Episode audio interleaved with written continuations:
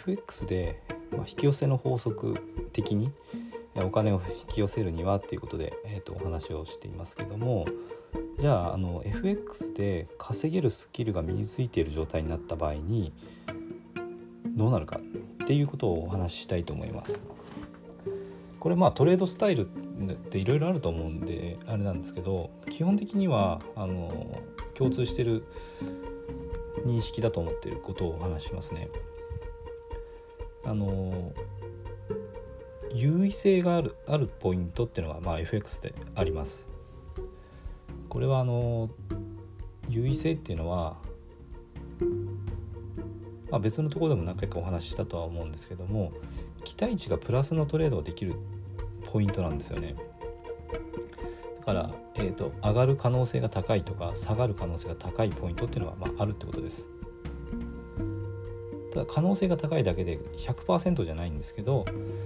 あの確率的にですね上がる方向に行きやすい形っていうのがまあ現れるんですよチャートの中に。だからプロトレーダーの人はチャートを眺めているとその時間経過の中で優位性があるポイントっていうのがこう分かるんですよね。だからまあそうですねチャートの中にこうお金が流れてきててあるポイントだけえーと、時間の中にある瞬間だけお金がポンチャリンってこうあるようなそんな風に見える感じですね。お金が流れてくるイメージです。ただそれずっとお金がえっ、ー、と何でしょうチャートのあの山と谷があるこうグラフですよね。グネグネしてる。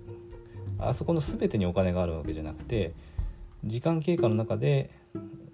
えーと、本当にわずかな瞬間ですね。あるあるところポイントポイントにお金がポンポンと置かれていてそれが時間とともに流れてくる。でそれを、えー、と来た時に、えー、チャリーンとこう取りに行く。そんな感じですね。プロになるとそういうまあ本当にいとこも簡単にお金を拾い拾いに行くようなそんな認識になりますね。だから、えーと、FX ではですね、あのー、いつでもいつでもエントリーしてっていうわけじゃなくて少しやっぱ、あの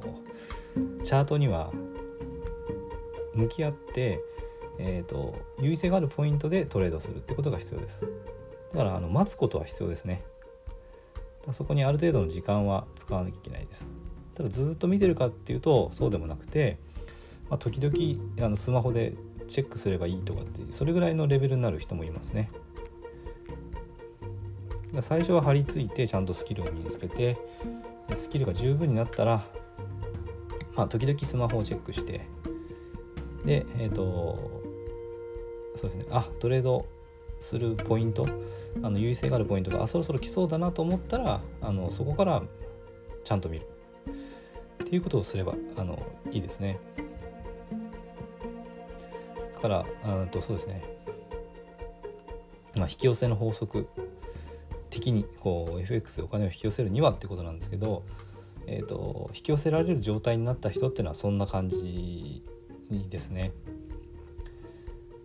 もうチャートを見てるとその中にこうお金が落ちてるポイントがもう分かるんですね。